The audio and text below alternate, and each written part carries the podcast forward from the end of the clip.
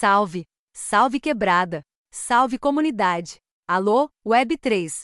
Seja bem-vinda ao Bloco Café 48. A Web3 nunca esteve tão próximo da favela aqui no Bloco Café. Você vai descobrir como a tecnologia blockchain impacta a vida de pessoas da favela do Coroadinho, no Maranhão, e resolve problemas reais enfrentados pela comunidade.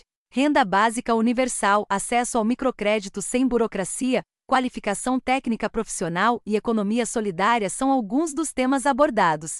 E ainda tem oficina de fotografia digital e NFT, a união de reciclagem com moda e muita educação infantil na periferia. A nossa convidada, além de líder comunitária, é embaixadora da Good Dollar e também revela essa sua ascensão.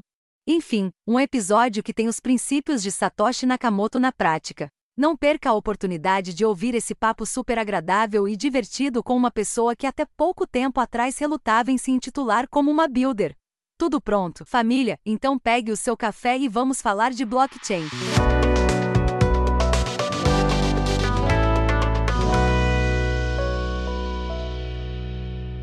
Esse bloco começa logo depois da publicidade. Apresentamos o Tribe X, uma plataforma revolucionária que traz torneios para o mundo dos NFTs. Com o Tribe X, competir com seus NFTs é simples e emocionante. Participe de torneios travando seu NFT com a garantia de um contrato inteligente rodando em blockchain. Ao travar seus NFTs, as comunidades irão disputar batalhas aleatórias para decidir quem passará de fase. Através de tokens Matic envelopados, os NFTs recebem votos com cronômetro disparado.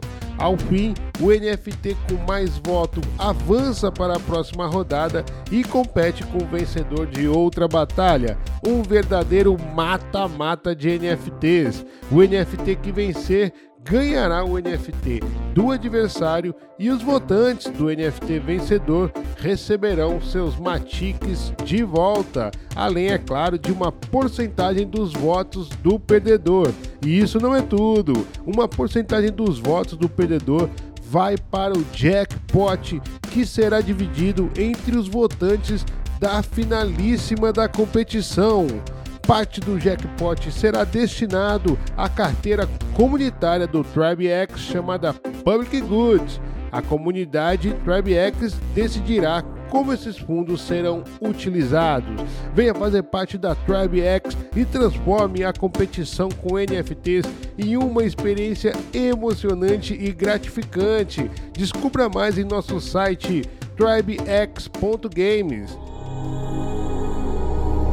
Muito bem a todos que chegaram agora. Eu sou o I Sou Serious e esse é o Bloco Café, um podcast Web3 que acredita que a informação é a ponte para a revolução. Aqui você vai mergulhar no universo da Web3, entender suas possibilidades e desafios e descobrir como ela pode revolucionar a sua vida digital. Com entrevistas exclusivas com builders, queremos compartilhar conhecimento e inspirar você a construir o futuro que deseja Experimente você também a Web3 com o Bloco Café. Na blockchain já é possível você ouvir o nosso podcast sempre um dia antes de ser distribuído na Web2, mintar um NFT gratuitamente a cada episódio e coletar os curtas mais interagidos pela comunidade. Favorite o Bloco Café no protocolo da Áudios e peça o POAP desse bloco. Se você já está no protocolo da Lens, siga a gente por lá também. E assim, de bloco em bloco, experimentamos a blockchain para eternizar os nossos cafés. O agregador de link está na descrição. Bom, agora vamos para mais um cafezinho, dessa vez com a magnífica professora Cris Mendes. Eu conheci o seu trabalho, Cris, lá na Bankless Brasil, um ano atrás. Você sempre estava por lá divulgando o seu trabalho e desde lá eu estava vendo as mensagens no meu telefone. Desde agosto do ano passado que eu estou trocando mensagens contigo para a gente entrar em estúdio. Finalmente conseguimos. Eu estou muito feliz mesmo que a gente vai trocar essa ideia, Cris. E é, então, muito obrigado por você ter aceitado o nosso convite. É uma honra ter você aqui. Eu queria, para a gente dar o pontapé inicial, pedir a gentileza de você se apresentar brevemente para nossa comunidade. E aquela clássica pergunta, Cris: como que a Cris Mende e as criptos se encontraram? Seja bem-vinda, Cris. Ai, muito obrigado, muito obrigado mesmo, né? Demorou, mas aconteceu, né? Então, assim, muito feliz de estar aqui, muito feliz de ter esse espaço de, de colaboração, de informação, de compartilhamento de ideias. Eu sou a Cris Mendes, né? Eu sou professora, educadora, educadora social. Sou aqui de São Luís do Maranhão, né, na região nordeste aqui do Brasil. E nós desenvolvemos vários, vários trabalhos com cripto, né? Desde 2020. Então, já emendando aí um pouquinho de como é que eu cheguei nisso, é uma novela. Digna da Globo. então, assim, eu iniciei num, num momento muito crítico, é, que foi durante a pandemia. Então, como eu disse, eu sou educadora social, é, criei um projeto social dentro da minha comunidade, que é a favela do Coroadinho, né, que é a oitava maior favela do Brasil. Então, uma favela super grande, uma população super gigante. E no meio da pandemia, tudo que era ainda mais complicado se complicou ainda mais. Então, a questão de segurança, saúde, alimentação, se isso já, já é uma questão muito complicada, muito triste, e aqui, então, durante a pandemia, ficou pior ainda. Então, eu como líder social tinha mantinha esse projeto focado em crianças, né? A gente trabalhava com crianças, é, fazendo reforço escolar, inglês kids, cultura, é, música. E aí, durante a pandemia, a gente viu que a gente precisava fechar as portas, mas não podia desassistir a nossa galera, né? A família dessas crianças, os adolescentes que trabalhavam é, dentro das oficinas que nós, nós tínhamos na época. E a gente começou a partir para dentro do social, buscar é, cesta básica, água, é, itens de alimentação. Então a gente foi correndo atrás e aí recebemos uma proposta bem inusitada, uma ligação lá de Portugal, é, de uma plataforma chamada Impact Market, que continua conosco até hoje e a ideia era que a gente pudesse é, cadastrar pessoas através do celular para receber uma moedinha digital e essa, esse dinheiro do mundo virtual se tornar real através do nosso celular. E aí no começo só eu topei a ideia, todo mundo achou muito estranho, que é isso, cara lá de outro país e uma proposta tão inusitada como essa, a, a gente não conhecia, conhecia nada, nada de cripto, nada mesmo. E a gente começou a fazer esse trabalho, né, com a renda básica é, universal, que é a UBI, né, é Universal Basic Income, então a gente começou nessa jornada através da renda básica, fazendo um onboard de famílias em extrema é, vulnerabilidade no meio de uma pandemia que tirou 90% da renda da galera aqui. E o estado já, já, já é um estado que, por si só, tem um IDH muito baixo, né, o índice de desenvolvimento humano do, do Maranhão é muito baixo. Imagine no meio de uma pandemia, né? Então, tudo que viesse para melhorar a vida dos nossos moradores, a gente estava agarrando. E aí a gente agarrou essa oportunidade da web e a web abriu as portas as portas para nós e até hoje nós estamos aí gerindo cinco projetos dentro da web, dentro da comunidade. Maravilha, então já já temos aqui a dor, né? Sim. Do que nasceu aí o, é, o, o Neduc ele já existia antes, é uhum. é isso, Cris? O Neduc existe desde 2015. Né? A ideia do Neduc ela foi se estabilizando. No, no primeiro momento, era um trabalho focado na educação das crianças da minha comunidade. Eu já estava no curso de pedagogia, queria começar a implementar tudo aquilo que eu via na academia, né? na prática, e via que muita coisa é, eu não conseguia desenvolver então eu ia testando as teorias, ia testando é, prática na prática o que eu conseguia alfabetizar as crianças, o que as crianças conseguiam responder para mim.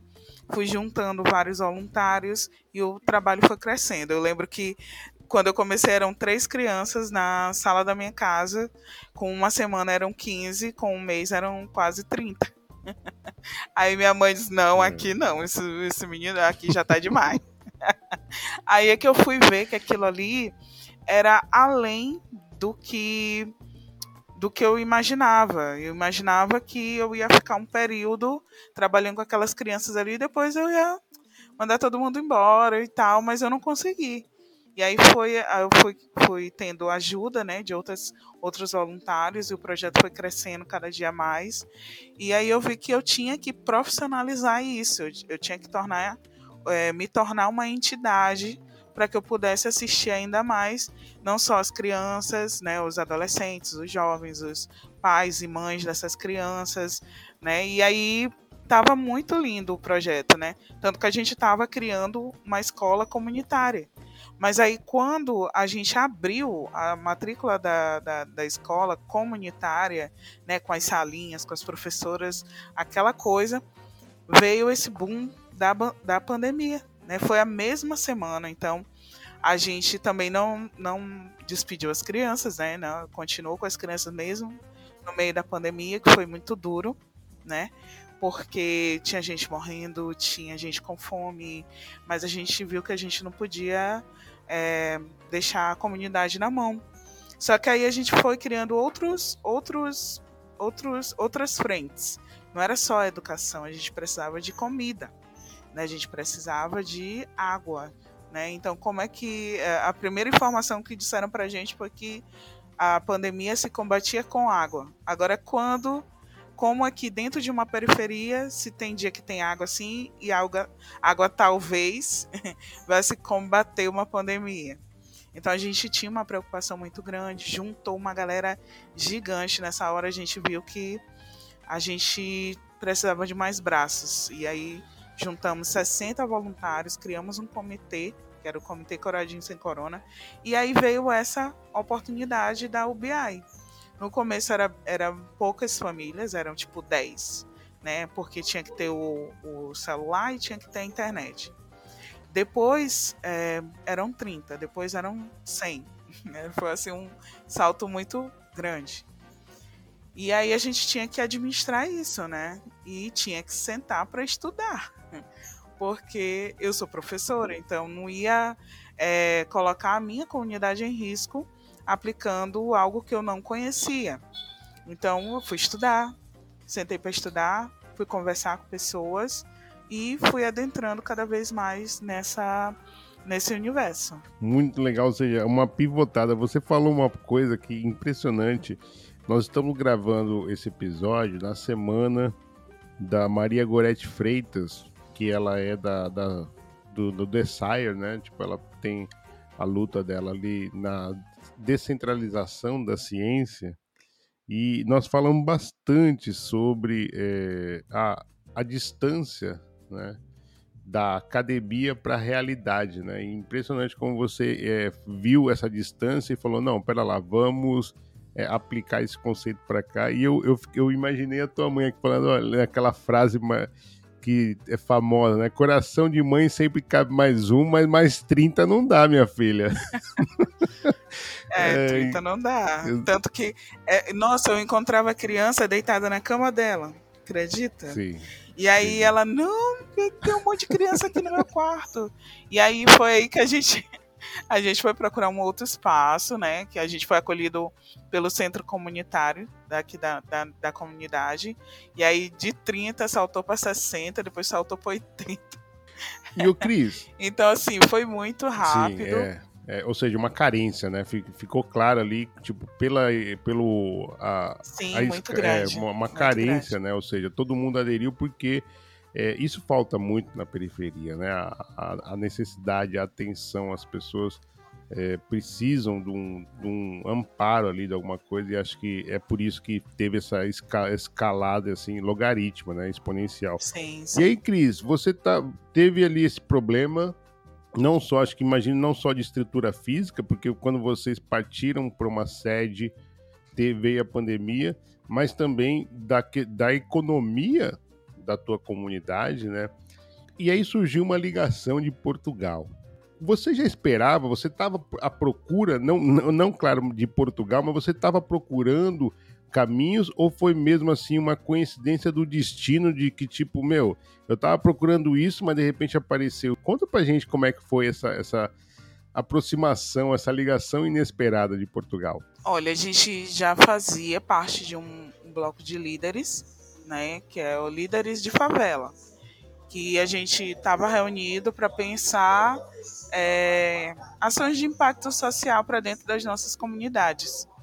E o Impact Marketing estava ali naquele meio, exatamente visando lideranças né, que pudessem levar o projeto da, da UBI dentro do Brasil.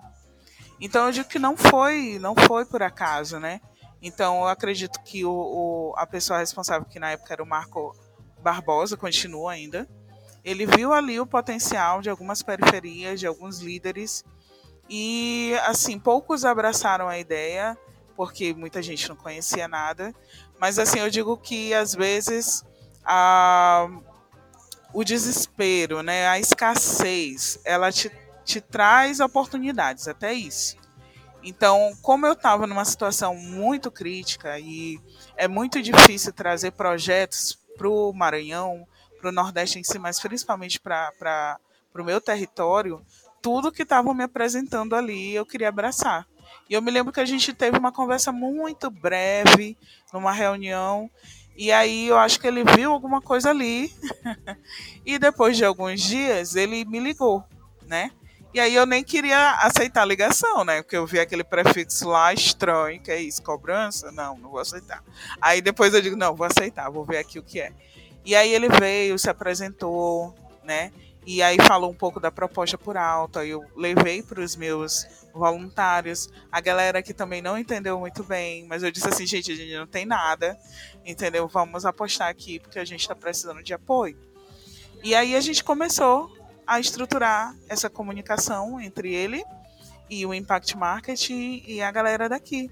E aí teve uma tarde que ele reuniu todo mundo aqui, eu coloquei ele no Viva Voz, todo mundo foi fazendo passo a passo, baixou o aplicativo na Play Store, foi é, cadastrando o aplicativo, foi é, assim, entendendo um pouco mais, entendendo um pouco mais é, do trabalho.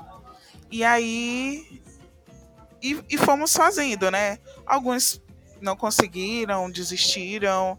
É, mas a gente perseverou, eu digo que a gente perseverou bastante, entendeu? Porque a gente precisava daquele apoio, né? E eu, eu, eu queria o apoio, entendeu? Sim, é, é eu, quando você estava falando assim, eu falei, é, nessas horas aí não bastou só estudar, mas também precisou um pouco de ousadia, né? Porque Sim. eu imagino que, por exemplo, é, ah, pô, você tá ligando uma pessoa, e no caso você, você comentou que você nunca teve contato com cripto, né? Então eu imagino que você mesmo pensou assim, pô, esse cara tá querendo golpe, onde é que é que ele vai querer tirar o dele, é. o que, que, que ele tá armando pra gente, né? E aí, uma das perguntas que estava lá na frente, mas vou puxar agora porque você trouxe aqui a questão de baixar a app, né? É, Cris, como é que foi essa inclusão digital que uh, o Neduc in, praticou na comunidade, né? Como é que foi a aceitação ali? Pô, o pessoal se de, é, desenrolou bem ali no negócio. Conta pra gente um pouco como é que foi essa, esse acesso a, a uma economia digital. Pois é, eu lembro que quando a gente iniciou o projeto, ele perguntou assim: o que, que vocês utilizam aí de tecnologia? Né? Então, a, nós, nós éramos uma instituição social, mas a gente não tinha um computador né? A gente não tinha computadores aqui, e mas todo mundo tinha celulares, né? Então ele foi falando dessa questão mobile. Aí, olha, se vocês tiverem celular, celular tal, é, dá para baixar o aplicativo e assim, o primeiro momento foi simples para usar o app, porém tem os pormenores, né? Tem a questão de ter uma chave de conta, tem que cadastrar, tem que colocar lá o, o número do celular, mas também tem a senha de 24 palavras que não pode perder, né? Então, assim, até conscientizar a galera não foi fácil. Fácil é baixar um aplicativo e isso é tranquilo. porém fazer com que eles entendam todo o processo dentro dessa cadeia não é fácil. Então, ontem eu estava até falando com, com, com a galera, disse assim, ó, primeiro a gente teve que sentar para estudar um pouco e botar em prática tudo que a gente estava vendo. Aí depois a gente teve que se conscientizar, nós como os líderes, né, os cabeças, aqueles que estavam à frente, a gente teve que entender de tudo isso, tirar também muitas dúvidas, o, o medo daquilo não dar certo. E depois que a gente estava um pouco mais seguro, a gente conseguiu passar mais segurança para as outras pessoas, né? E aí as pessoas que a gente escolheu para fazer é, para ser o primeiro, os primeiros grupos eram as pessoas que estavam em extrema vulnerabilidade. São pessoas muito humildes, mas pessoas também que têm a sua inteligência. Eu digo que é uma inteligência prática, né? Então, por exemplo, eu tenho pessoas aqui, beneficiárias nossas, que se olhar para o céu agora, ela vai dizer exatamente que horas são, uhum. né? E aí, com certeza, deve ter algum computador, algum equipamento que faça isso, né? Mas uma pessoa aí já é algo raro. E eu identifico nela uma inteligência. Então, as pessoas que estavam com a gente, apesar de serem extremamente humildes, elas tinham uma inteligência e uma vontade de aprender. Então a gente foi sentando com elas, mostrando para elas o que, que elas tinham que fazer, o botãozinho que tinha que apertar.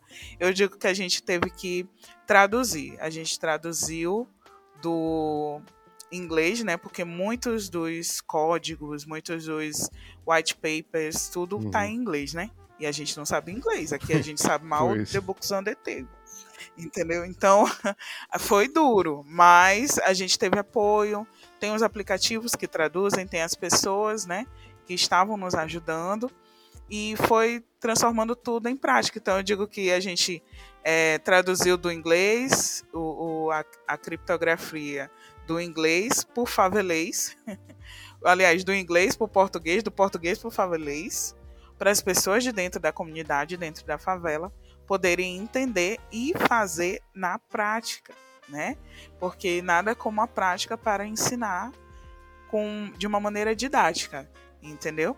Então, assim, eles já tinham algumas práticas de fazer uma ligação, de mandar uma mensagem no WhatsApp, é, de utilizar um aplicativo bancário, mas nem todos eles tinham. Então, foi muita paciência, foi muita a reunião, a gente toda semana, inclusive agora a gente ainda tem, né? Essas reuniões semanais para que as pessoas possam vir aqui tirar as dúvidas. Então, a gente abriu todos os canais de comunicação que do que tinha. Era o Instagram, era o WhatsApp e era o boca a boca. Às vezes a pessoa encontrava a gente na rua e queria tirar dúvida, a gente tinha que parar um pouco para poder ajudá-la. Né, para que ela não fosse para casa com dúvida e acabasse apertando alguma coisa errada e perdendo tudo, como aconteceu, né? Então a gente também aprendeu com os erros. Então, não foi fácil e apesar de a gente estar nesse caminho há uns três anos, né? Desde 2020, ainda não é, né? Até porque essa inclusão digital, às vezes ela é muito, ela não é contínua, ela não é pensada para nós, pessoas de periferia, né? Então, pegar um tablet, pegar um, um computador, um desktop, é, mas pegar um celular já é mais comum a nós. Então foi bacana por isso. A gente foi usando as ferramentas que tinham à mão. É, realmente eu acredito muito que a via da tecnologia ela, ela precisa passar muito pela questão do, do, do celular, sabe? Do mobile, né? Porque é onde está, né? As pessoas têm. Pra, raramente a pessoa não tem um celular no bolso, né? E, e é, você falou da tradução, e, so, e, eram duas traduções, né, Cris? É a do inglês e depois da tecnológica, né? Como você falou, né? ou seja, um trabalho realmente muito é, é, muito louvável. Eu realmente não é à toa que eu estou há um tempo querendo trocar ideia contigo, porque é um, é um trabalho muito e muito legal saber que vocês até hoje estão recebendo, estão praticando, bem legal. Depois a gente vai falar um pouquinho mais é, do, de como está hoje, até olhando para o futuro. Mas antes disso, é, só para a gente, a gente, então a gente contextualizou a dor, o gatilho da pandemia, veio uma proposta de solução ali, né, que até então era uma, um território totalmente desconhecido, ok, já é, baixamos a app, tudo, já existe ali uma. Mas e depois? Você pode compartilhar com a gente alguns exemplos concretos de como essa iniciativa beneficiou a comunidade? Ah, claro. Então, assim, no primeiro momento é o susto. no, no, não, aliás, no primeiro momento é o surto, depois é o susto, mas depois vem essa maré de oportunidade, né? Então, no primeiro momento a gente precisava ensinar, uh, aprender para compartilhar e aí depois a gente deixar eles fazerem, né? Deixar eles é, utilizarem os mecanismos e perguntarem, ficarem livres para perguntar. E de, de lá para cá a gente fez um onboard de mais ou menos é, 230 pessoas é, que eram é, representantes de algumas famílias. Então uma família vinha, se cadastrava, né? Então cadastrava um dos celulares da casa e começava a solicitar essa UBI diária e a gente marcava uma data para fazer a troca, né, que é o swap, para real, né? E aí depois desse momento em que a gente só fazia trocas, só fazia trocas, a gente começou a perceber que eles queriam mais, eles queriam utilizar a moeda de outras formas. E aí a gente tentou conversar com alguns comerciantes ao redor para saber se eles aceitariam é, receber a cripto por mercadoria, né? Então, vai aqui na verdura, quero comprar verdura e eu posso usar minha cripto. Então, essa pessoa tinha que estar consciente. A gente tentou algumas vezes, porém, ninguém aceitou, porque achava muito estranho, isso é golpe, isso é aquilo, porque se você pesquisar sobre as criptos, né? O que vai aparecer mais no Google, mais aí nos, nos buscadores de pesquisa, é que é algo escuso, né, que é lavagem de dinheiro e várias coisas, né? Pouco se fala desse viés social no qual a gente está inserido. Então, as pessoas ficaram muito descrentes. E isso acaba desmotivando até o beneficiário que está ali, né? Aquela família, aquela senhora que quer comprar seu arroz seu feijão, não pode. Então, a gente já tinha um espaço aqui dentro do Neduc e a gente criou um bazar, um bazar social a gente tinha algumas doações de roupas, de calçado, tudo em bom estado. Tinha as meninas que fazem oficina de costura, bordado, crochê, reciclagem. Então a gente coloca os produtos ali e também abre um espaço nele para colocar alimento. E aí as pessoas que são beneficiárias do projeto começaram a vir, começaram a comprar, começaram a fazer esse exercício de troca, né, de, de mercadoria, a gente trocar por, por, por cripto levar o produto trocar por cripto, que é a venda em si. E tudo foi começando a fluir. Aí que os outros, alguns comerciantes começaram a ver, hum, isso é interessante. e aí a gente foi criando aquela vontade das pessoas de utilizarem a moedinha. É fácil fazer isso? Não. A gente está todo o tempo ensinando e reensinando né? Eles ensinam também pra gente. Então, eu tenho tanto aquelas pessoas que quer continuar só na UB, só pegando e trocando, fazendo shop para real. Tem aquela que nem quer trocar, já quer comprar aqui no, no bazar, ou em alguém que é parceiro, e tem os que querem empreender. Então, já tenho pessoas que, se chamar, a gente consegue vender em alguns comércios aqui. É, a pessoa pode ir lá comprar por cripto, né? utilizando as criptos que hoje a gente utiliza, que não é mais só a do Impact Market, né? Porque a gente meio que evoluiu. Então a UB tinha uma quantidade gigante de famílias, diminuiu um pouco mais, e agora a gente chegou num no, numa nova fase, que é a parte onde a gente é, capacita pessoas dentro de, de da questão do, do, da formação, né? Formação criptográfica, para trabalhar com NFT, para trabalhar com programação agora futuramente, para empreender, né, pegar um empréstimo na cripto e ir pagando na cripto. Então isso tudo vem de uma evolução e ela é contínua, mas ela não é tão linear quanto a gente gostaria. A gente sempre tem que estar tá voltando ali para os primeiros passos, explicando desde o início de como baixar a carteira e como proteger é, a sua carteira e sua senha. A gente está sempre voltando, né? É, é sempre voltando para o princípio.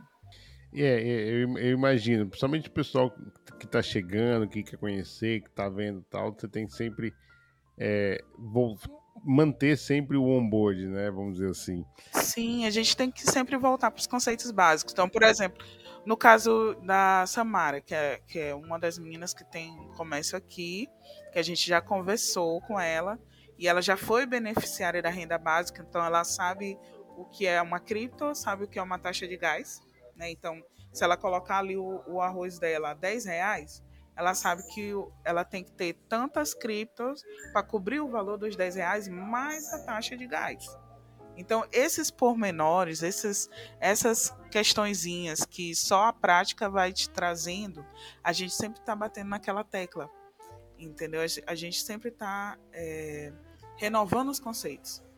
É, e aí era, era um pouco da pergunta que a curiosidade que eu tenho agora, que é o seguinte, beleza, você fez ali a introdução, né? As pessoas já estão ali até transacionando, comprando as coisas. Achei fantástico, assim, eu, eu, uma das coisas que me chama a atenção, né, sempre chamou, é, porque não é a primeira vez que a gente tá que eu tô te ouvindo, né, já, já te ouvi em, outros, em outras oportunidades, é que você sempre, você tinha um problema e, e, e então vamos fazer, vamos fazer a solução. Surgiu outro problema, vamos fazer a solução, né, e aí foi assim, é, sempre resolvendo o, os problemas, né.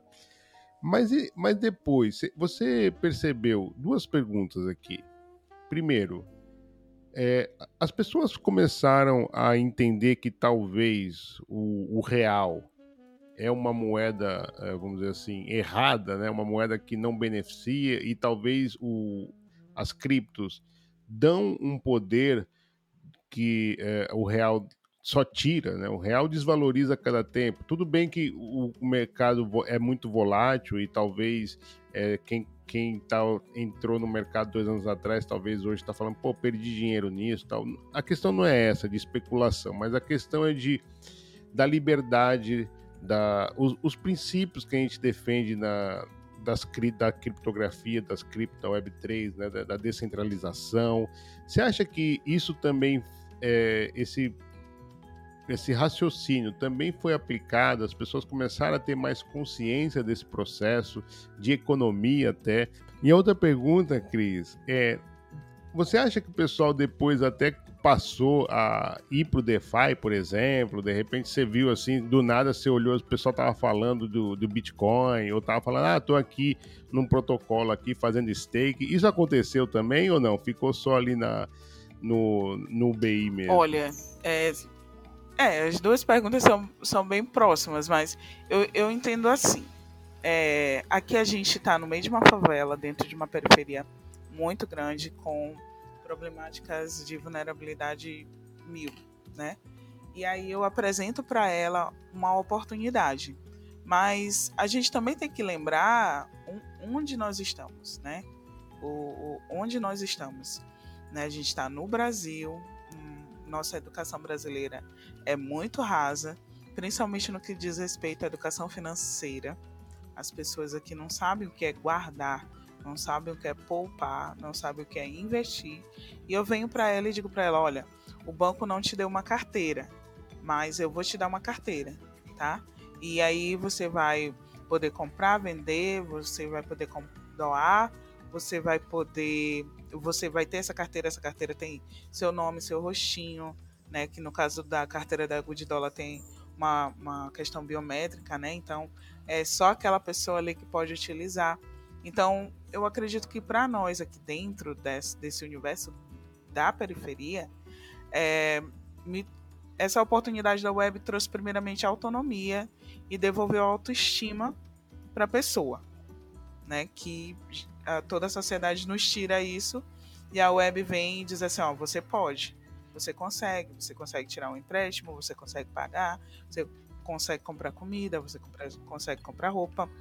E assim, no nível que nós estamos aqui hoje, ainda se foca muito no, no que eu posso conseguir trocar por essa moedinha.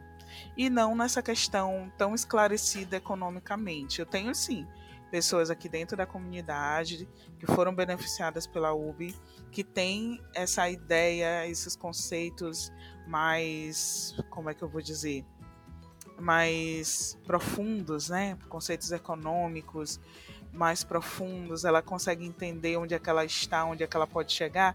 E assim eu tenho outros que ainda precisam de esclarecimento e de acompanhamento e de maneira diária. Então, é um trabalho de formiguinha. Então, não vou te dizer que a cripto foi a salvação da lavoura para tudo que nós temos aqui, mas ela foi a porta de entrada para muitos outros projetos que nós temos aqui hoje. Então, se eu tenho adolescentes que hoje fazem oficina de fotografia digital, conseguem mintar obras né, dentro das plataformas e estão conseguindo tirar uma renda, isso para eles há um ano, dois anos atrás era inimaginável, entendeu? Então isso sim é transformação e transformação econômica, porque a gente começa a, a trabalhar com eles a educação financeira. Olha, essa cripto que tu tem hoje, tu podes, porque a UBI, o princípio da UBI, da, da renda básica, é que ela tem que ser para todos, ela tem que ser gratuita e ela é incondicional. Não é porque você é adolescente que você não vai ganhar, você pode. Não é porque você já é mais velho que você não vai ganhar, você pode. Aqui a gente pode. Porém, a gente também tem que ajudá-los a entender como é que eles podem usar de uma maneira em que transforma a vida deles. Aí é o nosso papel social de, de educador, né? Aí eu digo que o Nedux se transformou nesse farol, nesse núcleo onde a gente consegue fazer com que as pessoas tenham mais autonomia, tenham uma boa autoestima, consigam ter um dinheiro, né, um valor, um valor financeiro em mãos, em que ela pode investir nela mesma e comprar alimento. E assim, muita gente ainda nos criticou demais. Como assim vocês vão criar um projeto em que vocês vão dar dinheiro na mão das pessoas pobres? Eu lembro dessa frase até hoje né, de uma pessoa que chegou aqui, como assim vocês vão fazer isso? Sabe o que é que pobre vai fazer? Vai gastar com droga, vai gastar com bebida, vai gastar com farra, vai fazer o que não deve com esse dinheiro. E aí a gente ficou com medo mesmo de que isso acontecesse, mas continuou fazendo porque a gente acreditava muito no trabalho.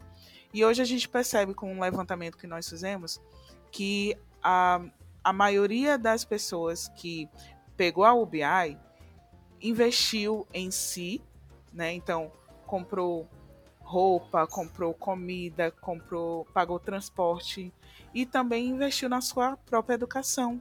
Eu tenho exemplos aqui de mulheres que compraram cursos, tipo de manicure, né, essas unhas chiques, estilizadas que tá tendo agora, né, unha de acrigel, de maquiagem, de bolos, de salgados, de é, dessas comidas gourmet e hoje empreendem através disso. Né? Então, vou te dizer que elas conseguem entender todos os conceitos econômicos envoltos no trabalho que a gente faz, mas elas estão transformando e transformando a sua comunidade. E isso é bacana, né? Bacana, e isso bacana só demais. a cripto trouxe para nós, né? Uhum. Mas a gente também tem que pensar é, do outro lado, né? Como, como tu disse, eu tenho esses exemplos, assim como eu tenho pessoas que baixaram o aplicativo e desistiram, né? Por quê? Porque o valor é muito pequeno, porque não conseguiram utilizar, porque o celular travou, né? Porque ficaram com preguiçinha de vir aqui conversar com a gente. então, assim, tem, tem de tudo. Tem de tudo. É, você já falou agora é, alguns desafios que você enfrentou, né? Por exemplo, um deles o discreto, outro deles, né? Acabou de falar agora a questão, ah, você tá maluca, o pessoal vai é, usar isso daí para farra, etc. Então. Mas quais são os desafios que até hoje você encontra, assim, quando você apresenta esse projeto para a favela, né? Tipo, eu imagino que, ah, pô, lá vem a Cris lá com a, com a moedinha dela, enfim. Conta pra gente, assim, um pouco os desafios que você enfrenta ao implementar a economia solidária na favela. Olha, eu acho que é o desafio que todo líder social enfrenta. Primeiro é a descrença. Então, as pessoas não acreditam que ah, alguém da mesma comunidade dela possa trazer uma, algo tão inovador. Então, eles estão sempre perguntando se a gente é daqui. vocês são daqui? Vocês são daqui mesmo?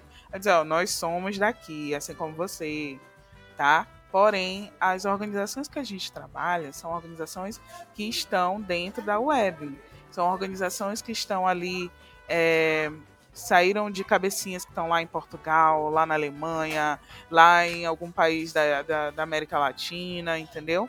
Então são pessoas que também estavam como nós, procurando oportunidades. E aí a gente trouxe para você. Né? Então, são coisas que a gente sempre comunica, é, encontra essa barreira. E aí a primeira coisa que a gente faz é trabalhar com a pessoa de maneira prática, sabe? É explicar para ela de uma maneira que ela realmente entenda. Então, quando uh, chega alguém aqui que vai ouvir a primeira vez Larissa, que é uma das nossas gestoras aqui, falar sobre microcrédito, né? Ela senta aqui na sala, no, numa roda de conversa, e Larissa fala de uma maneira bem simples para que ela entenda e de, entenda de maneira prática e confie que aquilo ali vai dar certo, né? Então, ainda bem que a gente, nesses três anos, a gente cons construiu uma rede de confiança com a comunidade. Porque nenhum projeto cripto ele vai dar certo dentro de uma favela se ele não tiver os braços certos para poder levar isso para dentro da comunidade. E isso é válido para qualquer projeto social. Então, às vezes a pessoa quer doar uma cesta básica, mas ela mora lá na área nobre. E aí ela quer chegar aqui, sabe? Super chique, maravilhosa, com sua bolsa da Prada, sua sandália da, sei lá, de uma, de uma marca aí super chique e não quer pisar na lama, né? Porque aqui as nossas ruas são assim, de terra batida. E quer entregar e bater uma foto porque ela quer postar na rede social. Então ela vem para uma coisa fugaz, né? Ela vem para uma coisa passageira. E o que a gente está trazendo aqui para as pessoas é algo que é inovador, mas que veio para ficar, para deixar marcas na comunidade. Então, quando ele entende isso, que a gente não vai desistir do projeto de uma hora para outra, como acontece muito, né? Aqui a gente já foi contactado por muita gente grande, com, por muita organização bacana, que veio aqui num dia, é, encheu os nossos olhos com, com promessas e sal for, saiu fora no outro dia, né? E a gente viu que na web não iria ser assim, porque a gente estava aqui preparado para isso. Então, a gente ainda tem que ter esse fator humano, humanizar as coisas, humanizar os termos e facilitar para que as pessoas vão compreender, vão aderir ao projeto, vão abraçar ainda, compartilhar com outras pessoas. Então assim a gente venceu a descrença, mas até hoje a gente enfrenta. A gente uma vez veio uma jovem aqui e a gente explicando para ela sobre a formação, sobre a oficina de fotografia, ela super gostou Aí quando a gente chegou na parte de explicar para ela que ela tinha que baixar uma carteira digital, que a gente ia trabalhar com criptografia, ela simplesmente levantou e foi embora. Aí a gente perguntou, mas o que foi? Ela disse, não, não acredito nisso. Eu não acredito nisso, eu não gosto disso, eu não gosto de rede social, eu não acredito nisso, daí é golpe, sabe? Nos acusando de algo que ela nem chegou a experimentar. Por quê? Porque construíram na mente dela essa ideia. Entendeu? Porque, infelizmente, tanto no mundo real quanto no mundo né, digital, existem pessoas que agem de má fé. Mas aí, quando a gente mostra os resultados, mostra aí, ó, nós tivemos é, 230 e poucas pessoas que utilizaram o BI. Dessas hoje, a gente já está com quase 100 utilizando o microcrédito, ou é, que as mães das crianças utilizam não só para para comprar lanche, alimentação para elas, mais roupa, material didático, as pessoas ficam, hum, eu acho que eu vou, eu acho que eu, eu vou sentar, vou ouvir um pouco mais. Aí ela começa a entender, ela, ela se sente bem, né? E eu acredito que é muito do que a gente já construiu aqui. Então a gente tem que construir essa força, sabe? Todo tempo. Sim, emancipação, né, Cris? Isso. Emancipando a comunidade. É muito maneiro. Olha, você falou várias vezes aí das oficinas do Neduc. Vamos trazê-las para cá agora. Eu sei que vocês trabalham, tem oficina de moda, de reciclagem, né, de sustentabilidade, fotografia, que você falou já duas vezes. Vocês estão querendo fazer também um, um, um hacker aí, um, uma sala de computadores aí. Traz aí pra gente o que, que é que o Neduc está estruturado e, e, como é que estão as oficinas do Neduc, Cris. Então, assim, a, a, a web abriu essa porta para nós, né? E a gente vai entrar e entrou com tudo. E aí a gente conseguiu com que os nossos voluntários eles pudessem estudar um pouco mais, entender mais esse esse potencial da web. E aí, por exemplo, no caso das oficinas de fotografia digital e NFT, que é com o artista Marcos Palhano, que é um voluntário que nós temos aqui na comunidade, que é fotógrafo. Então a gente reúne adolescentes, reúne também as crianças para produzir desenhos e fotografia em si. E a gente passa os conceitos básicos da criptografia né, para jovens e adolescentes a partir de 14 anos. E eles ficam nessas oficinas aprendendo também os conceitos de fotografia, de desenho. E as obras que eles produzem, a gente transforma. É, a última turma a gente transformou numa uma coletânea né, de obras. E a gente vai mintar isso. A gente ainda está escolhendo aí é, qual vai ser a cripto. A gente vai mintar. Vai mintar a, a, em uma plataforma. Estamos escolhendo, estamos em vias aí de, de fazer isso. Então, essa é o Start Crypto então é para a galerinha mais jovem.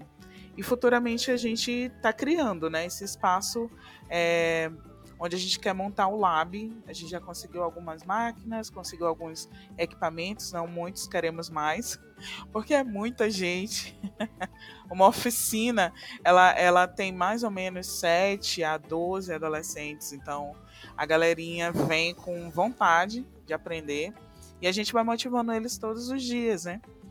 e eles ficam aqui com a gente. Fora essa, que é o Start Crypto, onde a gente está criando esse laboratório não só para atender esses jovens, mas também toda a comunidade, com essa, essa, essa, essa questão de, de trazer para a comunidade oportunidades de digitalizar negócios. Então a gente foca ali nos empreendedores também.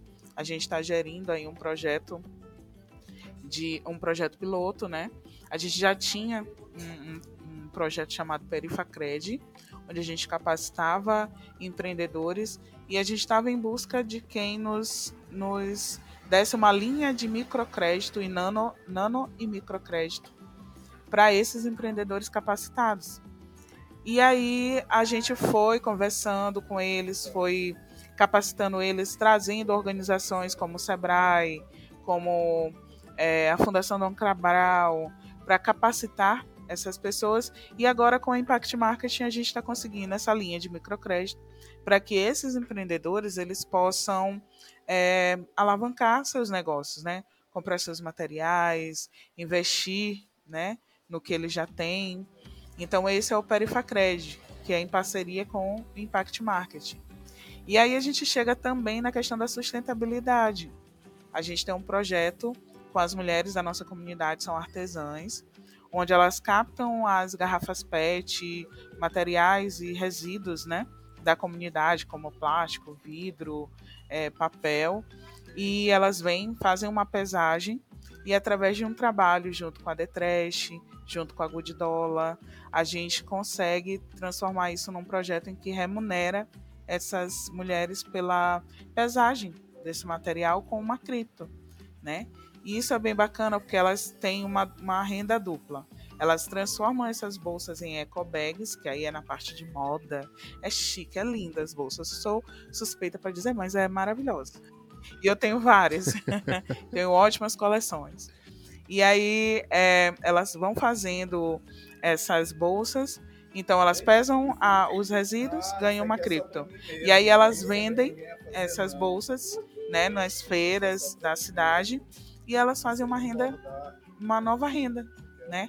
E assim, tem sido maravilhoso, libertador, porque elas encontram aqui um, um local onde tanto elas quanto os filhos, que são assistidos pelo reforço escolar, tem um local seguro, um, um, um, local de acolhida, mas elas também têm um local onde elas podem aprender novas técnicas, aprender a empreender e ter renda, né?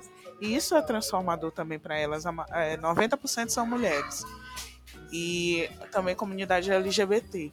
Então, assim, eu tô, nós estamos muito felizes com esse trabalho. E a gente quer intensificar cada vez mais esse trabalho para que estender, né, A comunidade aqui é gigante, para você saber. Aqui tem mais ou menos 80 mil pessoas, 80 mil moradores. Então, eu preciso que esses. É, criar oportunidades para que esses moradores eles se transformem. Que esses moradores se vejam como potências que são, né?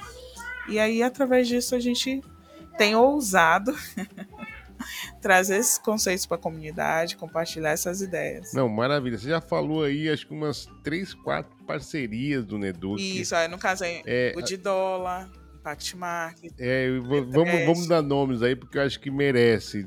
Vamos lá. Good Dollar, Impact Market. The Trash, a The Trash, é, The Trash Crypto. É, tem a, a Play for Change, que iniciou com a gente com um projeto com os adolescentes. E, meu Deus, quem mais? Sebrae, você também uhum. falou agora há pouco. É, Sebrae, Sebrae Maranhão também nos apoia. A gente está agora também faz, focando numa parceria com a Gerando Falcões, né, que é uma organização social super grande. Eles estão trazendo aí cursos de programação para as crianças, para os adolescentes. Uhum.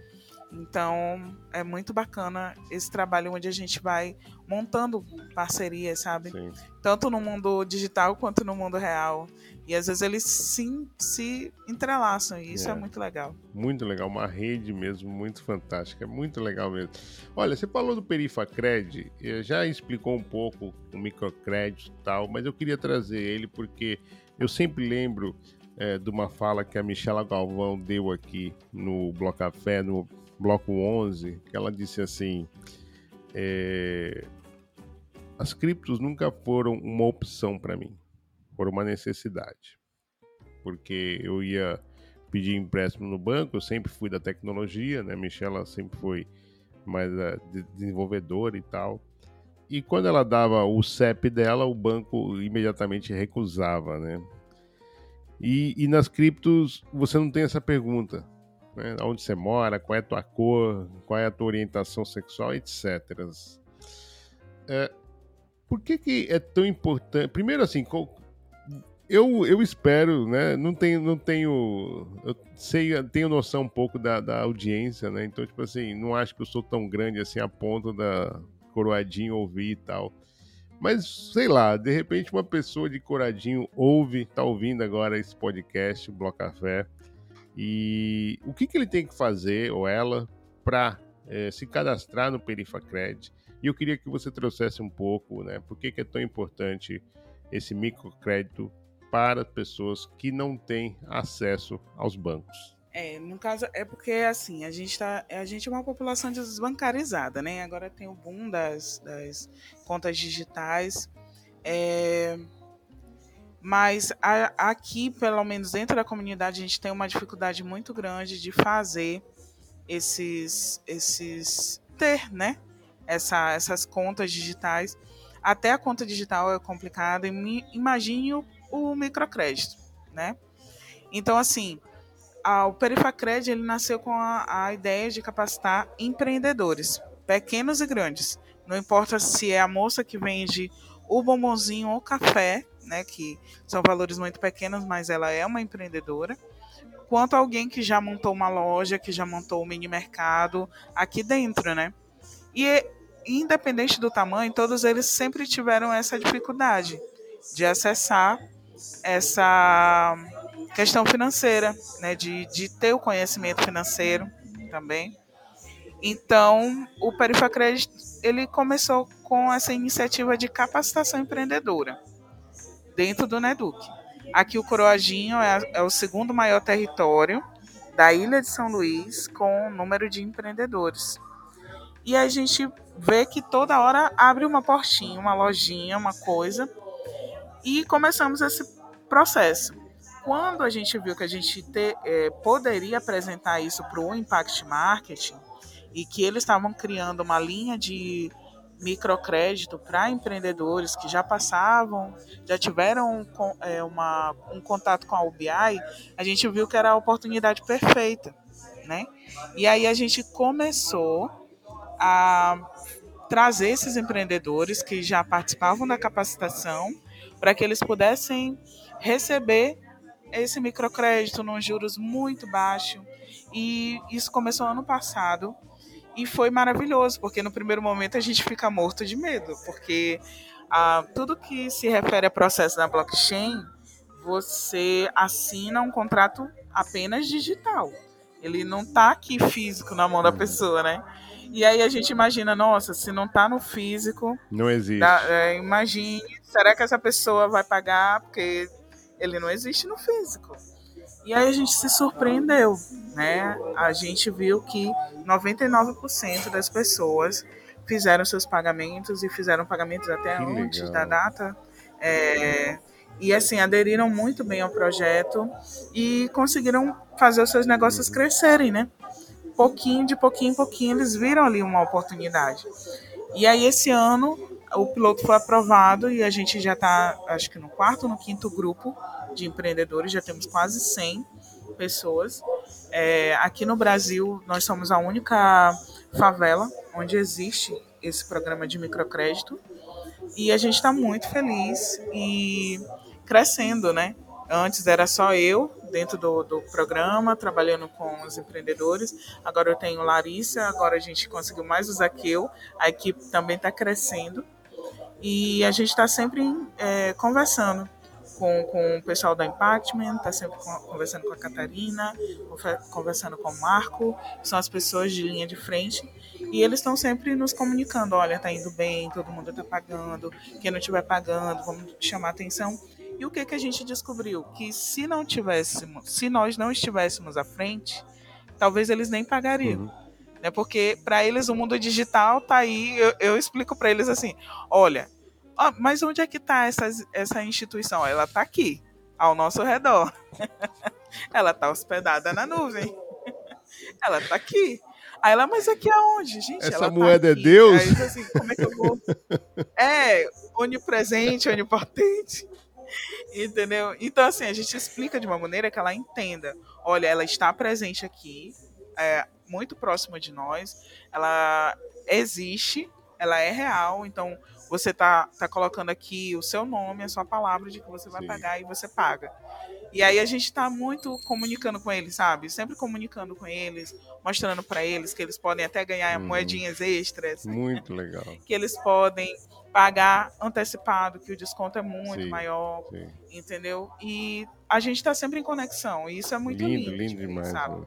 As- e cada vez mais as, as pessoas até de outros bairros, de outros Ah, municípios aqui próximos já estão sabendo. Aí eles vêm aqui e disse, gente, mas é só para o nosso território. Ah, Oh, mas por favor, professora, vai lá na minha Sim. comunidade, não tem nada disso. Aí eu disse assim, ah, pronto, vou des- desbancar o BNDES. Já, já tô me sentindo, sabe, a, a- a- não a banqueira, né? Porque banqueira sim, é uma é. ideia muito burguesa É o do contrário, negócio. é sem banco, Mas, tipo, né? Sem bancos, é descentralizada, é mobile bank. Muito legal. Daqui a pouco a gente vai falar um pouco do- do- dos projetos futuros aí e tal, mas antes de chegar lá, é, você falou muito do, do quanto da evolução, não só tecnológica, mas social, econômica, que você transformou aí né, ao redor da- das pessoas que interagiram, que entraram e foram beneficiadas do Neduc. Mas eu também é, sei aqui que também houve uma evolução individual própria da Cris, né? Hoje você é embaixadora da Good, Go- da Good Dollar, é, você é, é moderadora da comunidade lá, enfim, conta um pouquinho pra gente, primeiro, o que é Good Dollar e como é que foi essa, essa ascensão lá, como é que hoje você, é, se antes, né, antes da pandemia você não estava envolvida nada, zero, hoje você é embaixadora da Good Dollar. Traz um pouquinho pra gente essa história, Cris. Cara, foi muito. Foi muito louco isso, né? Na verdade, acho que toda a trajetória aqui foi bem assim. é, a gente tava, já estava no Impact Market e, e aí eu vi, eu acho que eu vi alguma coisa de algum evento da Impact Marketing e a Good Dollar. E aí eu gostei e comecei a pesquisar sobre. E aí descobri que era a maior UB que nós temos hoje na web. É, é uma das maiores, né? É a Good Dollar. E aí eu já queria trazer outras oportunidades, porque assim, o Impact Market na época tinha um limite, né? De famílias que eu poderia é, trazer, fazer o onboard delas. E eu já estava, sabe, estourando esse limite. E aí eu queria trazer outros projetos, porque se deu certo nessa, vai dar certo na outra, com certeza, mas vai dar trabalho, mas eu tô aí, é aqui é para isso. E aí eu passei, eu lembro que eu e o Marcos, a gente passou uma madrugada inteira lendo o white paper para poder se candidatar a uma vaga para embaixador. E aí depois que consegui, fiz eu, no, no, dia seguinte, eu já alguém de lá já entrou em contato comigo no Twitter. E aí eu comecei a conversar com o Steve, que era um dos, dos moderadores na época. E aí ele me apresentou para Anne Stone, né, que a, a, a gestora lá, principal. E aí a gente foi conversando tudo pelo, pelo Telegram e pelo WhatsApp. E por e-mail também. E aí a gente foi conversando até chegar na Patrícia Pedrosa, que é um, uma desenvolvedora da própria Good Dollar e que é brasileira. E aí ela marcou uma reunião comigo, eu apresentei para ela um pouco do Neduc e ela disse, cara, é isso que a gente precisa, sabe?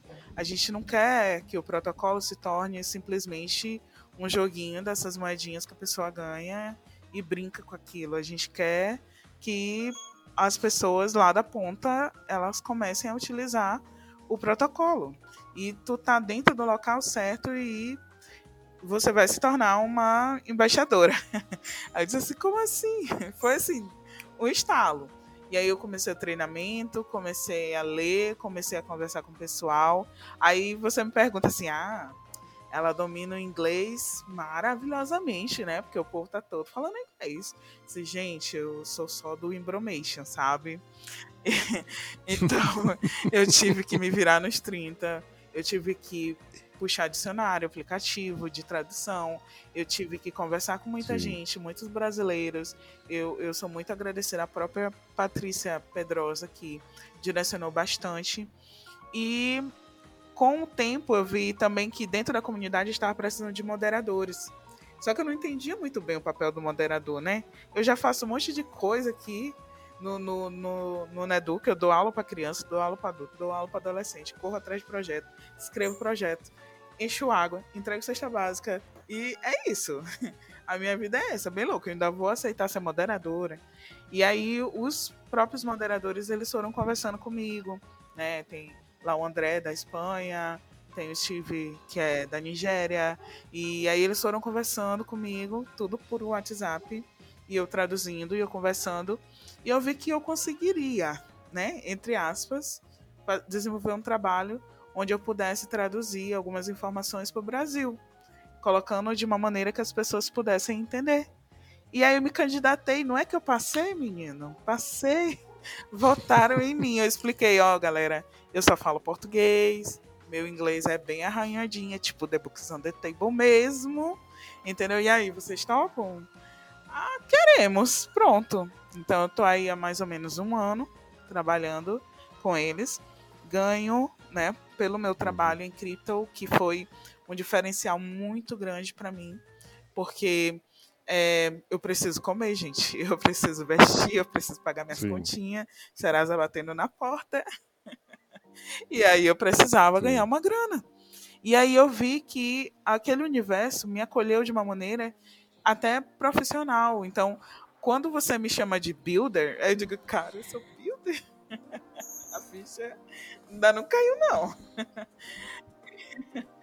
assim, poxa. Porra, se, se, se, olha, Cris, se você não é builder, pelo amor de Deus, é, aí tá tudo errado, porque, é, assim, é, você, eu, eu, eu vou ser das pessoas, das, é das poucas pessoas que eu conheço de builder, e, e assim, não é que eu tô querendo menosprezar quem tá quem não tem é, aplicação real, né? Eu acho que existe, cada uma tem a sua, o seu papel dentro do ecossistema. Não é isso.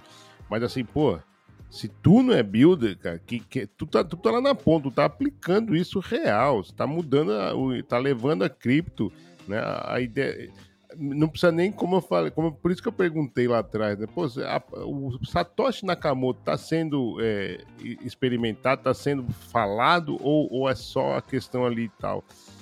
Pô, você está tá aplicando o conceito de, da revolução né? Na prática. Então, pô, cara, se tu não é builder, aí tá, aí tá errado, tá errado aí do, esse, esse vou, nome vou aí, cara. Que isso, muito isso. legal, Cris, muito bacana vou mesmo. Vou incorporar porque, assim, não é fácil. Uh, eu, eu, eu, passo também por é. aquela síndrome da, da impostura várias vezes no dia.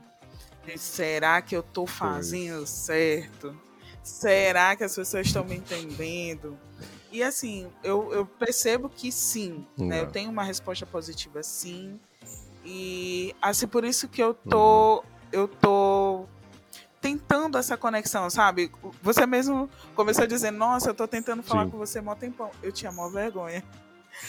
Mó vergonha será? Não, ainda não tá na época de eu fazer isso, fazer um space, conversar com as pessoas, viajar para eventos. Será que tá na minha época? Aí a ficha, depois que eu virei moderadora, depois que eu virei embaixadora, que eu comecei a conversar com pessoas do mundo inteiro, sabe? Né? E aí tirar dúvidas de gente Sim. que está lá no Paquistão, de gente que está lá na Índia, de pessoas que estão lá na uhum. África, entendeu? E entender que esse, que esse é um universo que não tem barreiras mesmo. Mas que, para mim, mulher preta, periférica, eu tive que vencer mais barreiras ainda. Sabe? Essa barreira da língua, para mim, eu estou tentando. Aí, quem estiver escutando que queira me dar um curso de inglês, estou precisando, sabe? ainda, preciso estudar mais, mas estamos aí. Me tornei moderadora, estou aí ajudando a comunidade por mais seis meses, porque fui renovada agora. Né? Mês passado teve votação na DAO para, para a renovação dessa moderação. E aí eles ainda prolongaram o nosso tempo, que era de quatro em quatro meses, agora é de seis em seis. Entendeu? Então a gente sente assim fazer a diferença na comunidade, ser ouvida, porque esse conceito de DAO é muito massa. Nossa, sabe, você ter poder de voto, você ter poder de opinar, de ser ouvida, isso é muito legal. Isso é muito massa. Ah, muito bacana mesmo. Ah, eu acho que as coisas. Uh, isso daí é só um reconhecimento daquilo que você está fazendo, está entregando, trabalhando. Pô, merecido demais. E que bom, que bom que você foi é, deixando esse síndrome de impostor. Sabe que tá, falou isso daí é, e hoje eu entrei numa dessa, né? A gente tem dias, né, Cris? Hoje, hoje eu tava, é, né? Pô, cara, pô, tá, tá foda isso. Tem dias, mas eu acho que é, o tempo, o tempo é aquela história. O, o, dia, o ano tem 365 dias, não tem problema nenhum você passar né, 30 dias nessa, nessa história, desde que os outros né, é, sejam melhores. Enfim, Olha, vamos falar um pouquinho do futuro. Como é que você está olhando o Neduc? Já, já você falou aí que vem gente de outras comunidades batendo na tua porta. Enfim, você está pensando em algo mais é, uma expansão do Neduc aí no Maranhão, ou se calhar até mesmo para o Brasil, enfim. Conta um pouquinho o que, que é que você está vendo, assim, não só de expansão, mas até mesmo de projetos. Você falou ali do. do tá querendo montar um laboratório de, de para fazer cursos técnicos de informática, enfim, traz um pouquinho aí o que, que você está planeando aí, quais são os próximos passos do Neduc. Nossa, assim, a, as, o pessoal que trabalha comigo diz assim, Cristo, não, tu não quieta, não. Tu não quieta, não. Toda hora tu inventa uma coisa, é bazar, é, é, é, é aula, é oficina, não sei o quê. Porque eu acho que não, não dá para ficar quieto agora, né? no, não nesse ponto que nós estamos, em que a porta foi aberta e agora a gente precisa romper algumas barreiras. Né? E a gente percebeu que essa questão de digitalizar é, empreendimentos, né, projetos dos nossos empreendedores, mas também dar oportunidade para a galerinha jovem é, se tornar programador, né, que é um, uma das, das profissões aí que está pagando bacana, onde você tem aí N oportunidades, né? É, é o que a gente poderia fazer agora. Então a gente está pensando nesse laboratório há muitos anos, né? né? Do que nasceu em 2015. A gente já imagina, imaginava ter um espaço como a gente tem hoje. Ainda é um espaço comunitário, precisa muito de muita coisa ainda, melhorar tanto a questão externa, interna, mas a gente tem uma sala aqui onde a gente está construindo um laboratório, né? A gente está inscrevendo projetos, né? Porque a gente não viu só da Web3. Uhum. escreve projetos, editais. Nós somos uma associação, tem fins lucrativos. E a gente conseguiu um incentivo através da Global Fund of the Children. Olha, viu como eu não tô tão ruim assim? Não, tá melhor que eu aqui.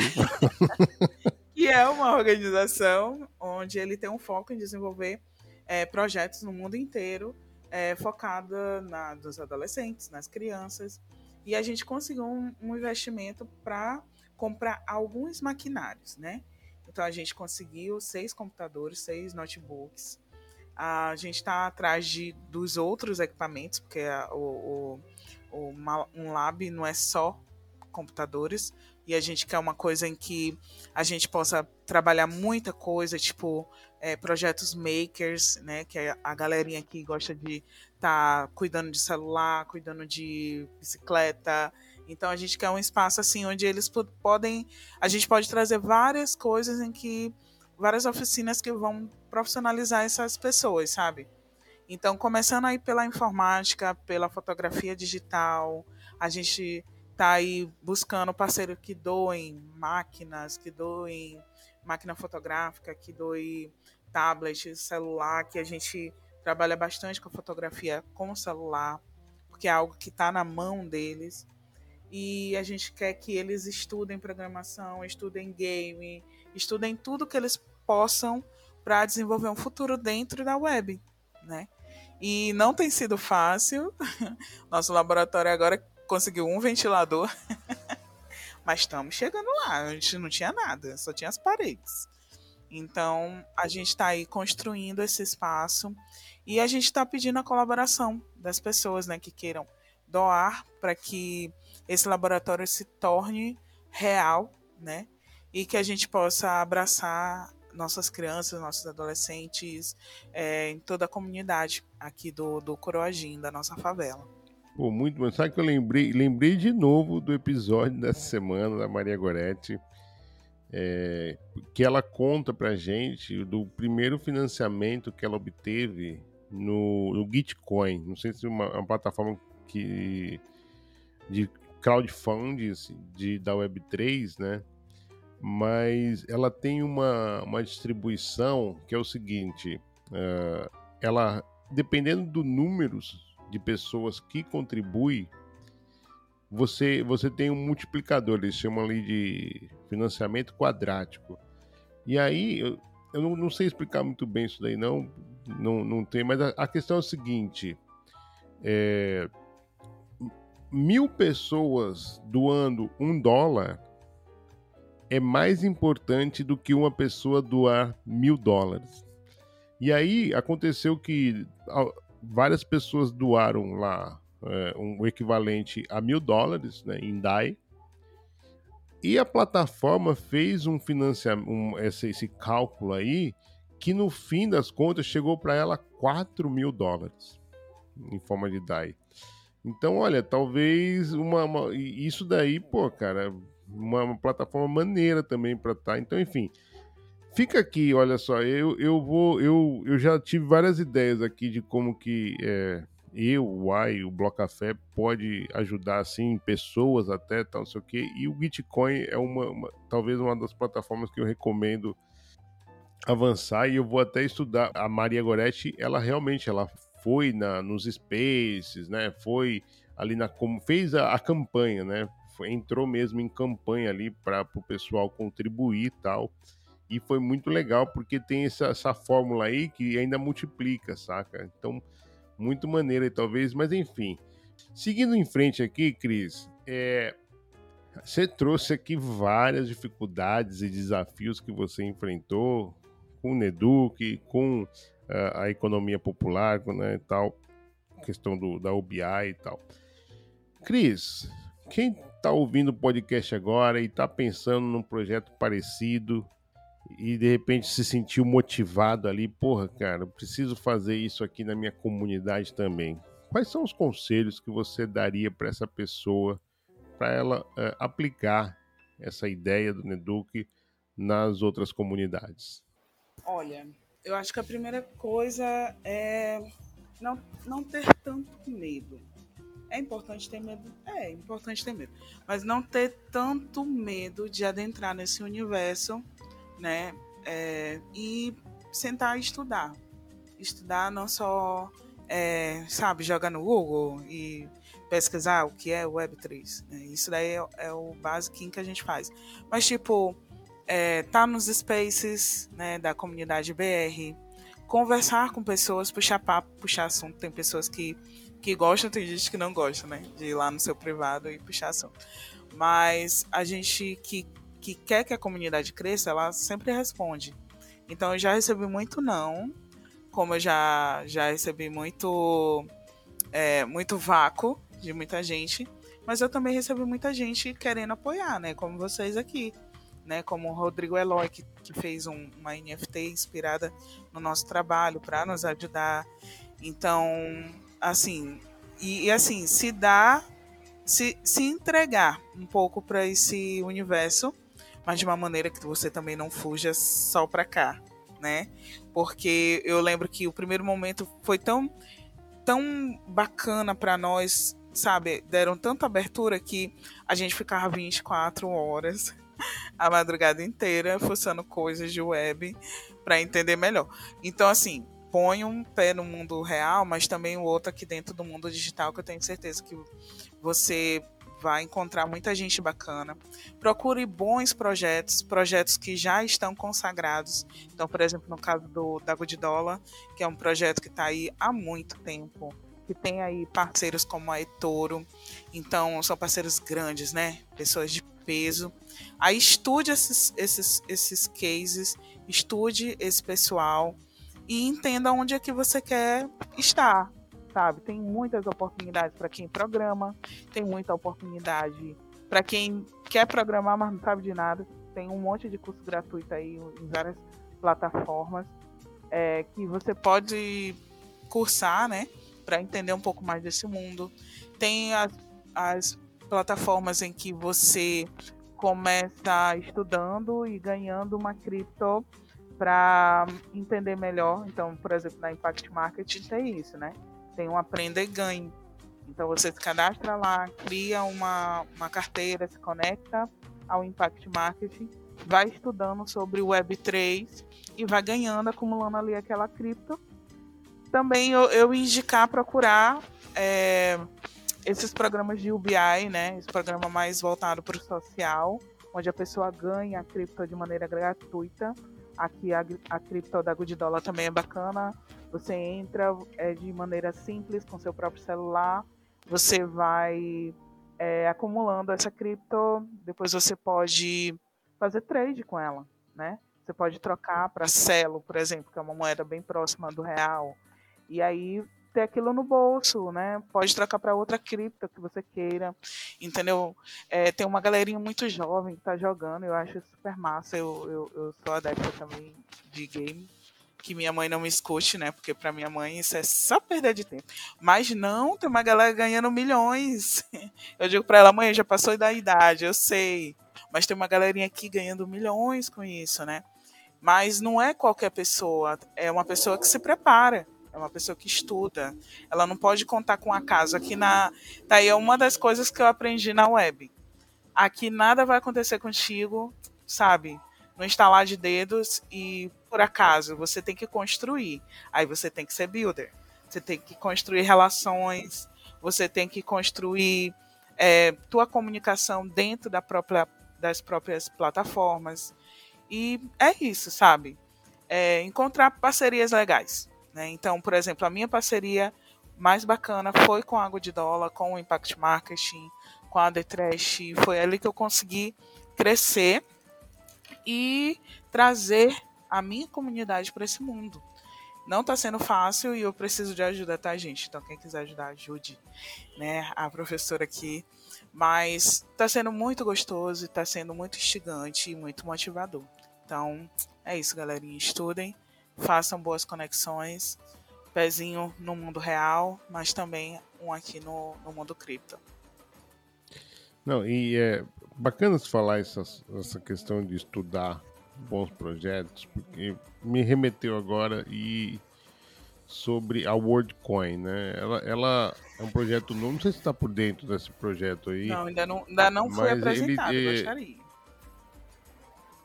Então, aí ele é um projeto que está levantando muitas polêmicas, Cris, porque ele tem um white paper lindo, também com o BI de, de uma renda básica universal.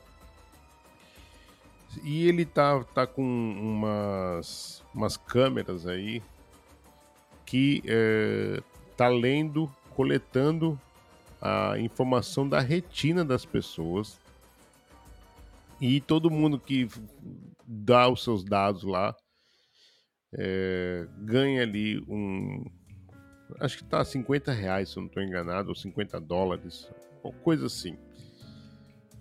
E isso daí tá gerando muita polêmica, caso, caso até de polícia lá no Kuwait, a Argentina agora tá, tá também investigando, enfim, a Europa também aumentou o tom ali, porque é, foi, foi identificado falhas de segurança ali na, na captura da íris, né? O, o protocolo diz que é, ele não, ele só faz um, o scan ali para garantir que a crise é a crise e não é, coletar informação para se passar pela crise, né? Só que aí tá essa coisa assim de disse não disse, de ah é, não é, é, não é, tal. Aí eu fiquei pensando assim, pô, se chega a WorldCoin aí em coroadinho, né? Como é que você iria lidar com essa situação, Cris? Olha, eu não conheço, né? Mas pelo que tu me falou, eu já ia ficar meio, meio com, com o pé atrás, né? Mas, por exemplo, no, quando a gente estava buscando, né?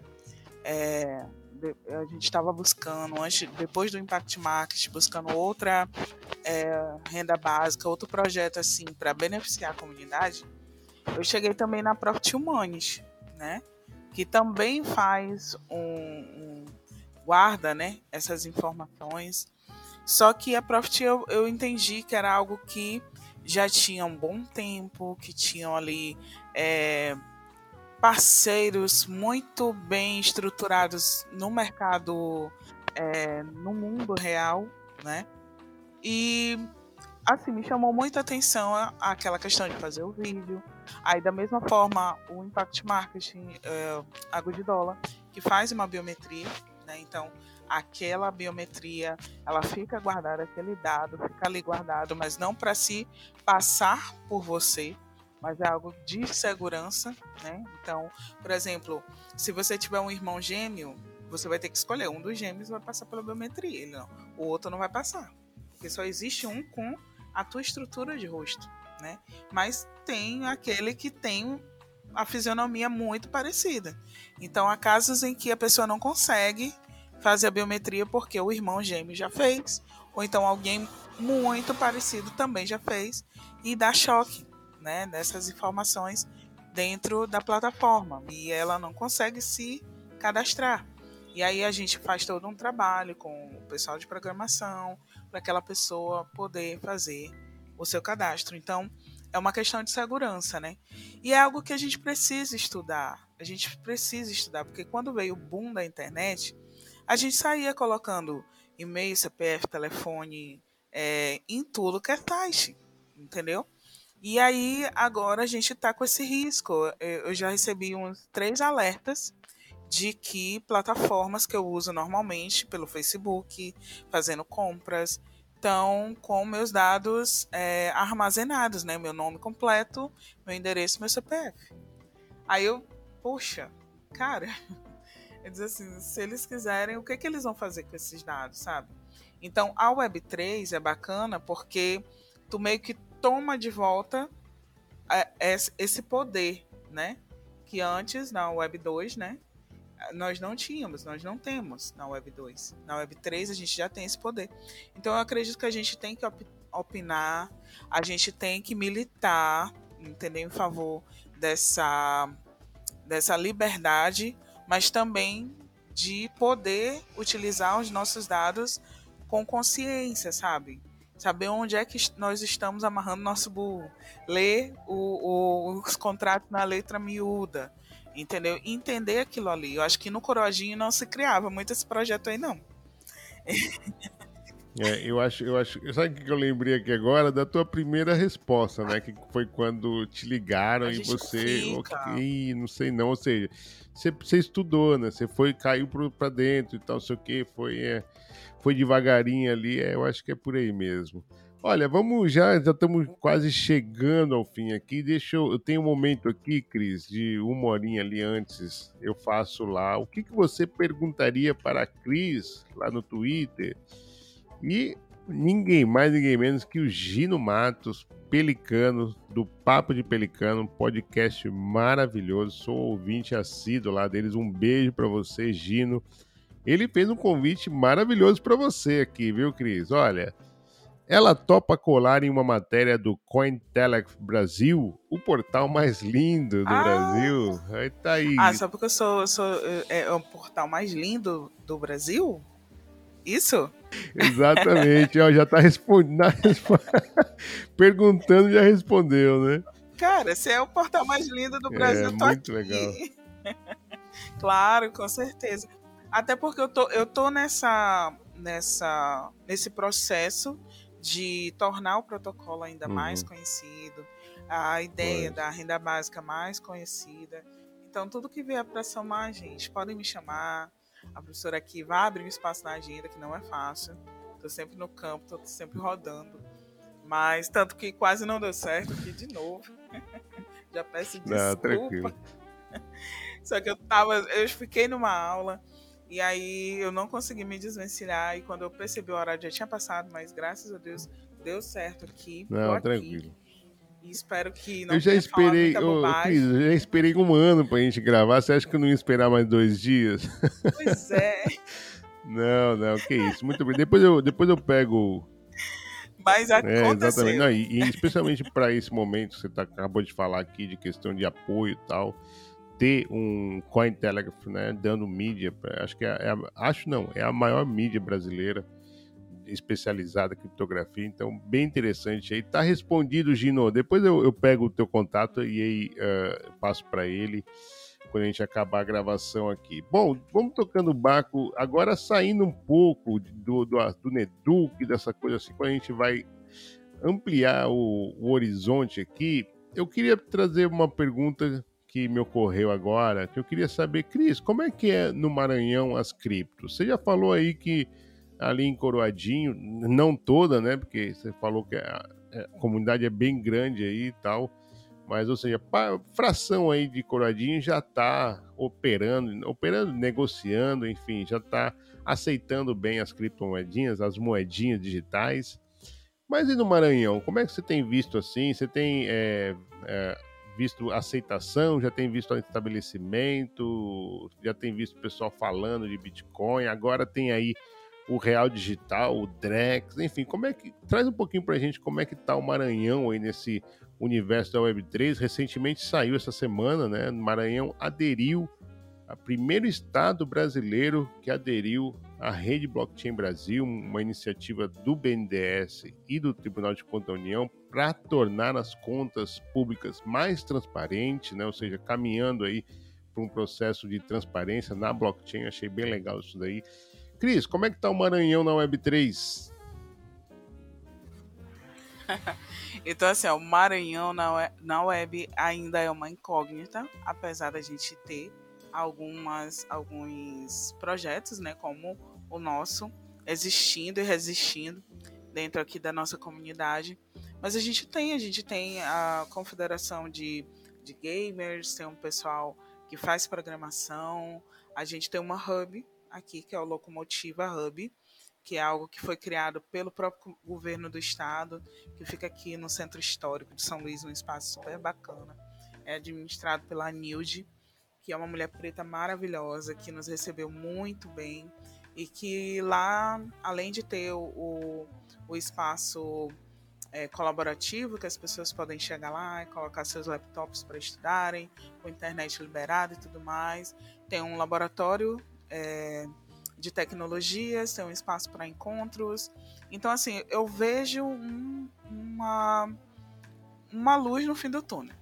Porque quando a gente, é, por exemplo, a gente está agora é, na rede Ethereum, né, no, no, no, grupo da Ethereum Brasil, e muito pouco se fala sobre o trabalho é, na nossa região, né? A gente vê lá um grupo super atuante no Pernambuco, é, ali em Fortaleza, mas no Maranhão a gente vê muito pouco. Então a gente está tentando reunir a comunidade.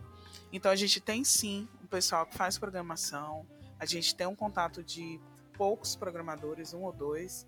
É, tem um, um, um, um grupo chamado iBlack, que é um grupo de jovens negros que estão fazendo aí muito dentro dessa questão da programação, dos games, tá bem bacana.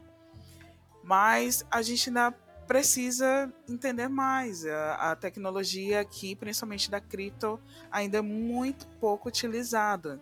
Tanto que quando a gente sai do coroadinho, sai daqui da, do nosso território e vai falar para alguém lá fora, eles acham muito interessante, mas acham muito novo e, sabe, não, não, não aderem muito.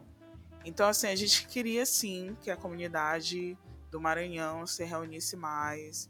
A gente está tentando criar, né, aqui junto com a Locomotiva Hub, é, eventos onde a gente possa chamar a comunidade a gente já tentou reunir alguns artistas para poder conversar sobre NFT, sobre fotografia digital, digi digitalizar aqui algumas artes, mas a galera fica assim meio com o pé atrás ainda. Eu acho que o que precisa é a gente fazer esse movimento de dizer oi, estamos aqui, entendeu? Nós existimos, é uma oportunidade que você tem aqui de mostrar o seu trabalho, de mostrar o seu projeto, de construir e é, transformar isso num serviço e em algo que você pode ganhar uma grana e ajudar muita gente. E é isso, sabe? Então a gente está construindo. Maravilha, maravilha. Cris, a última pergunta é uma continuação da primeira e quase que um amarrado de tudo que nós conversamos aqui, que é, por que, que você ainda está em cripto? Cara, por que, que eu tô em cripto? Eu tô em cripto porque a cripto me abraçou né? E ela me acolheu de uma maneira em que eu me senti é, em casa, eu me senti livre para conectar com pessoas, para trazer oportunidades. É, eu ainda estou em cripto porque eu acredito que é, essas conexões vão nos levar muito mais além. Eu estou em cripto porque eu sinto que eu me tornei uma, uma profissional num ramo em que eu não imaginava, né? E que hoje eu estou gerindo projetos dentro da web que há dois, três anos atrás eu nunca imaginaria. Então, o que o mundo me renegou enquanto profissional da educação, eu estou podendo estruturar projetos e chegar aqui hoje num podcast como esse, super bacana, super descontraído e cheio de base, sabe? Cheio de força para continuar, né? E eu acho que a cripto ela ainda vai desenvolver muito, a de dólar vai valorizar muito, vai chegar num patamar de Bitcoin. É, eu tenho grandes sonhos. É, eu acho que quem está nesse ambiente aqui, ele é um grande esperançoso, sabe? Então, se você é um grande esperançoso, esse daqui é o espaço, mas é uma esperança real, é algo que a gente vai botar fé, mas que a gente vai conseguir retorno, sabe? Seja é, retorno financeiro, mas também re, retorno em apoio, em conexões, em pessoas. A gente só precisa humanizar um pouco mais esse ambiente e trazer mais pessoas da ponta para dentro. Mas eu estou em cripto por isso e mais um pouco.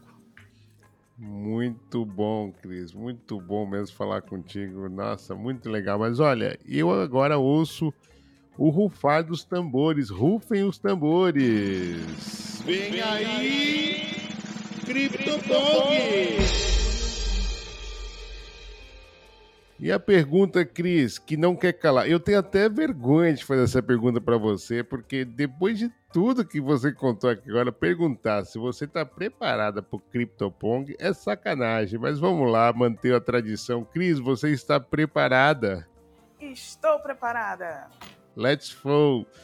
Olha, a primeira delas é sempre ele, Bitcoin. Começo. Começo de tudo. Satoshi Nakamoto. Um gênio nas sombras. Web3. Porta de entrada. NFT. Meu grupo de jovens e adolescentes. Metaverso. Preciso comprar meu terreno.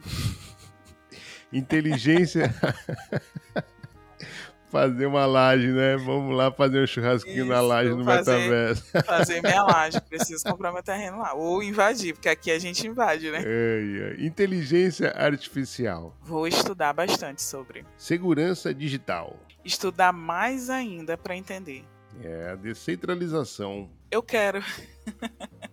quero agora. Good dollar. Good dollar, profissão, é, crescimento profissional. Good dollar é, minha comunidade. O que falta para a adesão popular das criptos é? Traduzir para o favelês. Traduzir para o básico, entendeu? Tô aí lutando para isso. É isso aí. Você tem alguma blockchain preferida? Ethereum. E você tem alguma que quer distância? Nossa, eu acho que não. Eu acho que não.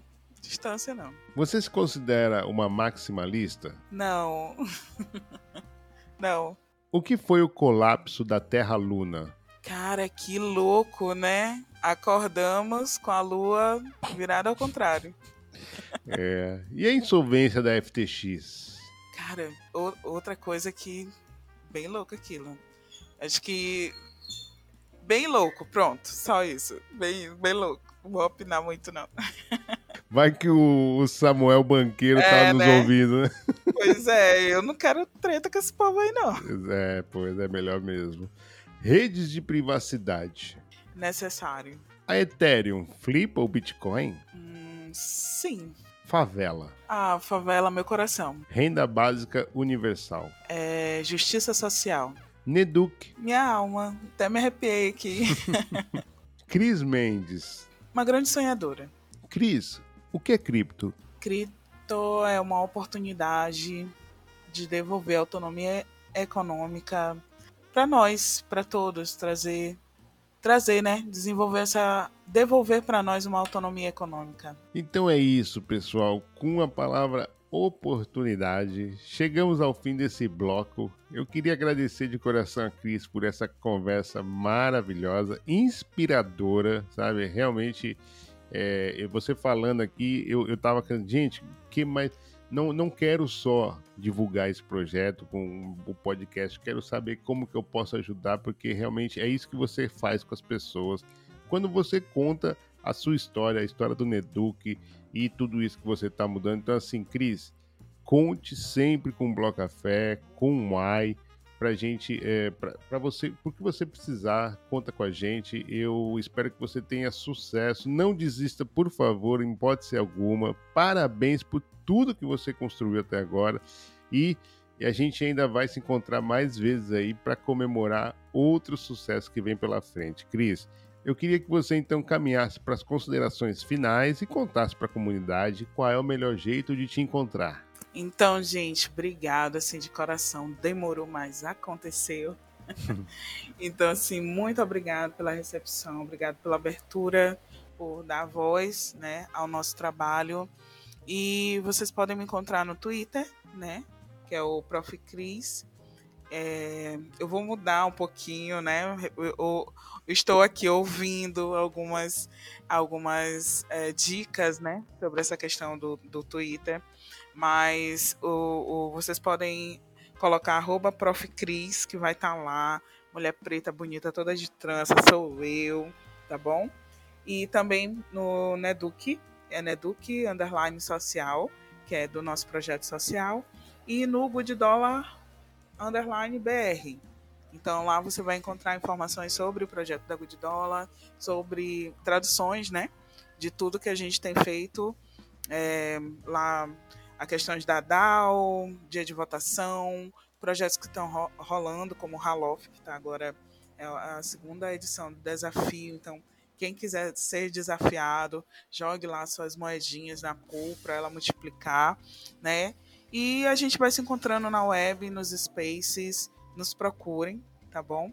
E eu acredito que vai botar também uma roupa aqui que eu vou, vou dar uma modificada nele para transformar nele numa coisa mais uma profissional, de uma builder, como uma builder deve ser. Porque eu estou. Eu, a ficha está caindo, a ficha está caindo. É, é isso aí, é isso aí. Muito é legal, isso. Cris.